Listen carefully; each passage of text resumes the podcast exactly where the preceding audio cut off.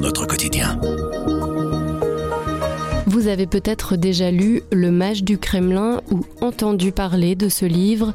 Le roman emmène ses lecteurs dans les coulisses du pouvoir en Russie, derrière les portes du Kremlin. Il a été vendu à plus de 450 000 exemplaires rien qu'en français. Son succès est tel qu'il sera adapté en film. Certains ont même fini par s'inquiéter de son impact politique. Alors, est-ce de la fiction ou la réalité? L'auteur Giuliano Daempoli a répondu lors d'une longue interview au chef du service Monde du Soir, Philippe Debouc, et à notre éditorialiste en chef, Béatrice Delvaux, une interview réalisée à distance dont vous entendrez plusieurs extraits dans ce podcast. Je m'appelle Sandrine Puissant et vous écoutez le grand angle du soir. Giuliano D'Ampoli, c'est un politologue euh, italien qui a été conseiller de Matteo Renzi, Premier ministre italien à l'époque.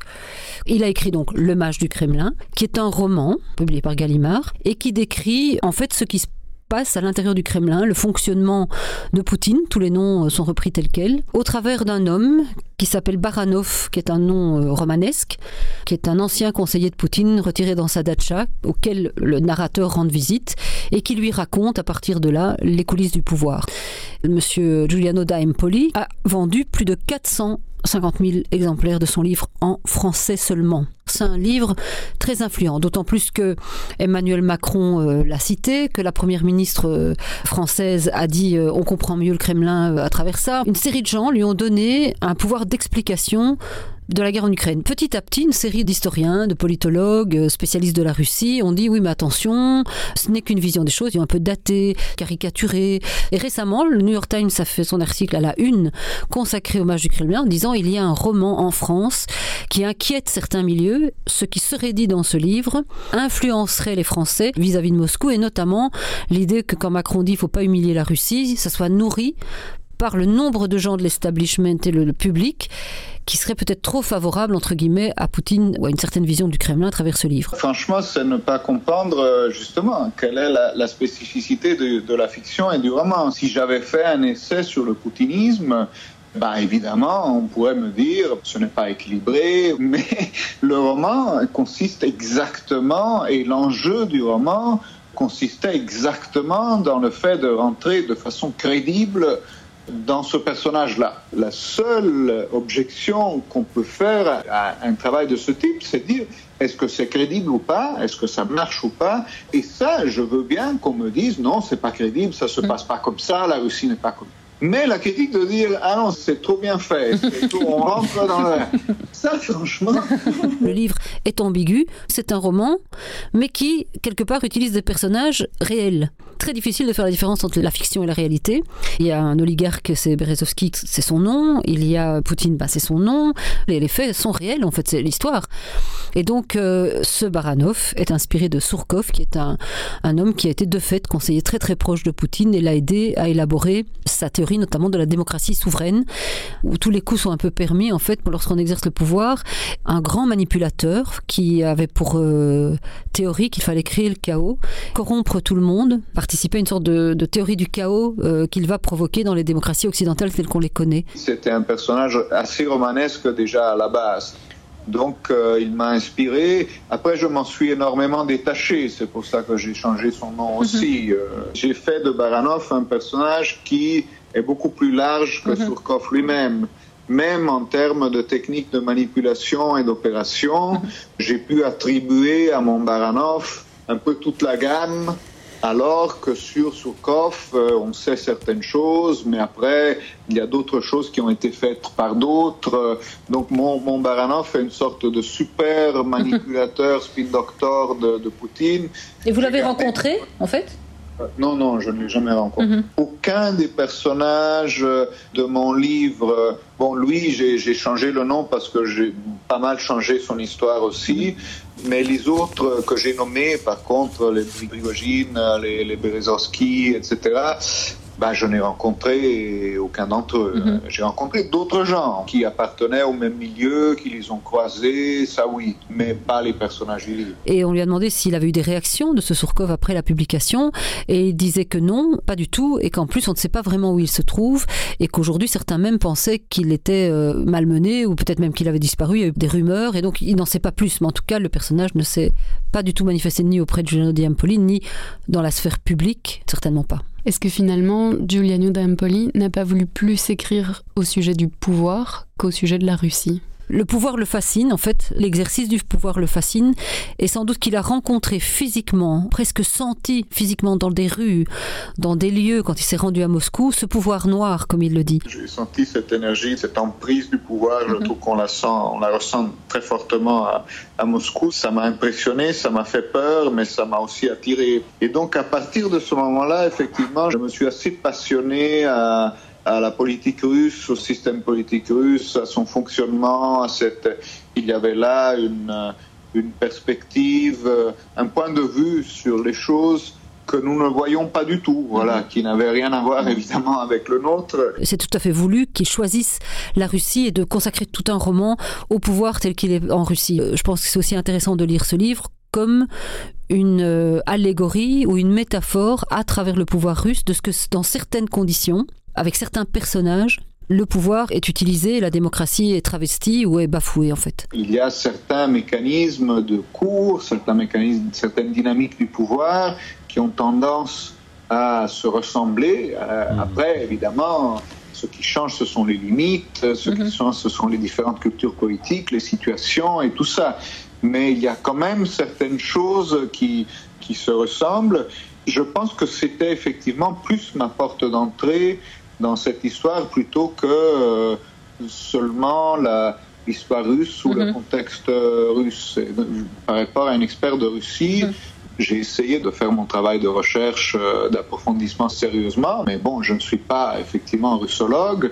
Par contre, j'ai une pratique et une connaissance du, du pouvoir mmh. et de certains de ces mécanismes qu'ils n'ont peut-être pas, par contre. C'est vrai qu'il y a des stratégies de manipulation et il y en a une bon, qu'il décrit euh, qui est anecdotique mais qui ne l'est pas tout à fait. On se rappellera que quand Angela Merkel va rendre visite à Poutine, Angela Merkel a une phobie totale des chiens et euh, Poutine la reçoit avec son labrador, un labrador très euh, vindicatif euh, qui peut paraître assez agressif.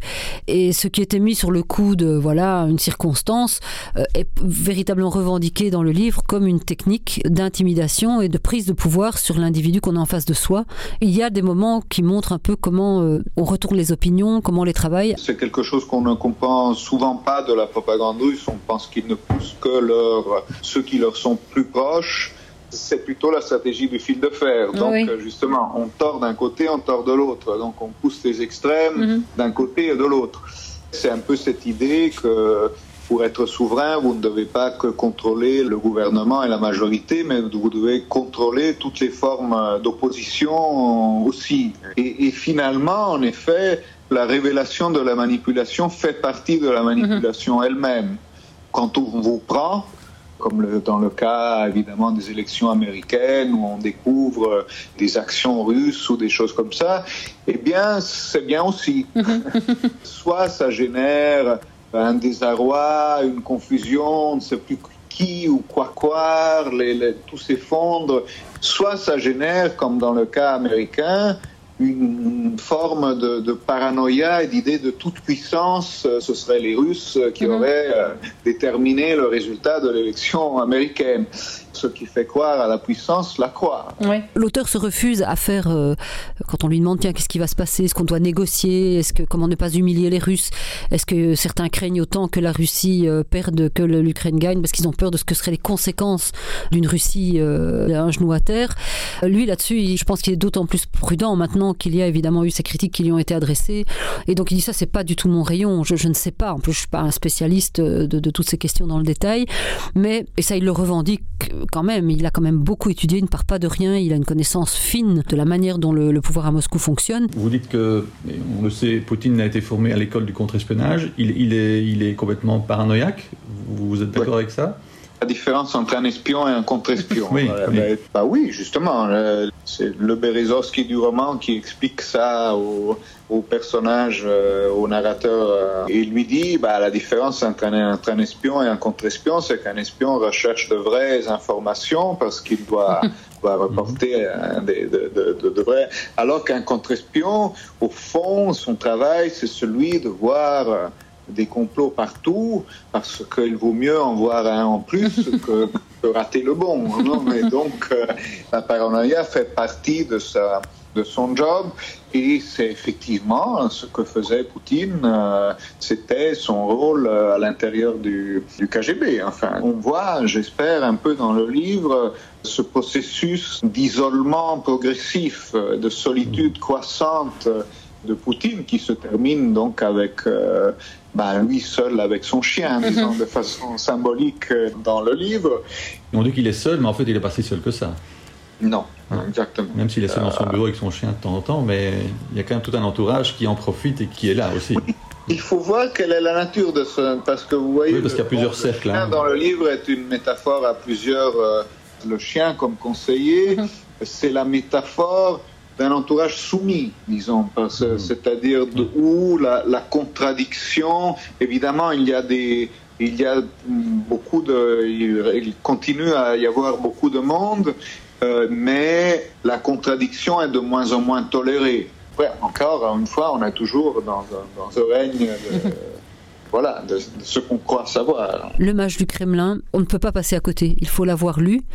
Et c'est pas une porte finale, mais c'est plus qu'une porte d'entrée dans l'univers de Poutine et de ses acolytes. On est fasciné, on est intéressé, et je pense que c'est un des livres extrêmement pertinents à regarder, en sachant euh, qu'à toutes les pages, il est mis attention. Ceci est aussi un roman. Et je recommande aussi euh, l'interview et de venir écouter euh, Giuliano Empoli, qui sera euh, le 23 mars au Passaporta à l'ouverture, mais qui sera aussi à Beaux Arts le 9 mai. Je crois que c'est très intéressant aussi, vu aussi toutes les questions qui tournent autour de l'œuvre, de l'entendre euh, expliquer euh, le pourquoi, le comment. La confection de l'œuvre est tout aussi euh, fascinante finalement que le rendu dans le livre publié chez Gallimard. Avec Grand Angle le soir, raconte, explique et décortique, c'est notre oreille sur l'actualité. Retrouvez-nous sur notre site, notre application et votre plateforme de podcast préférée. À bientôt.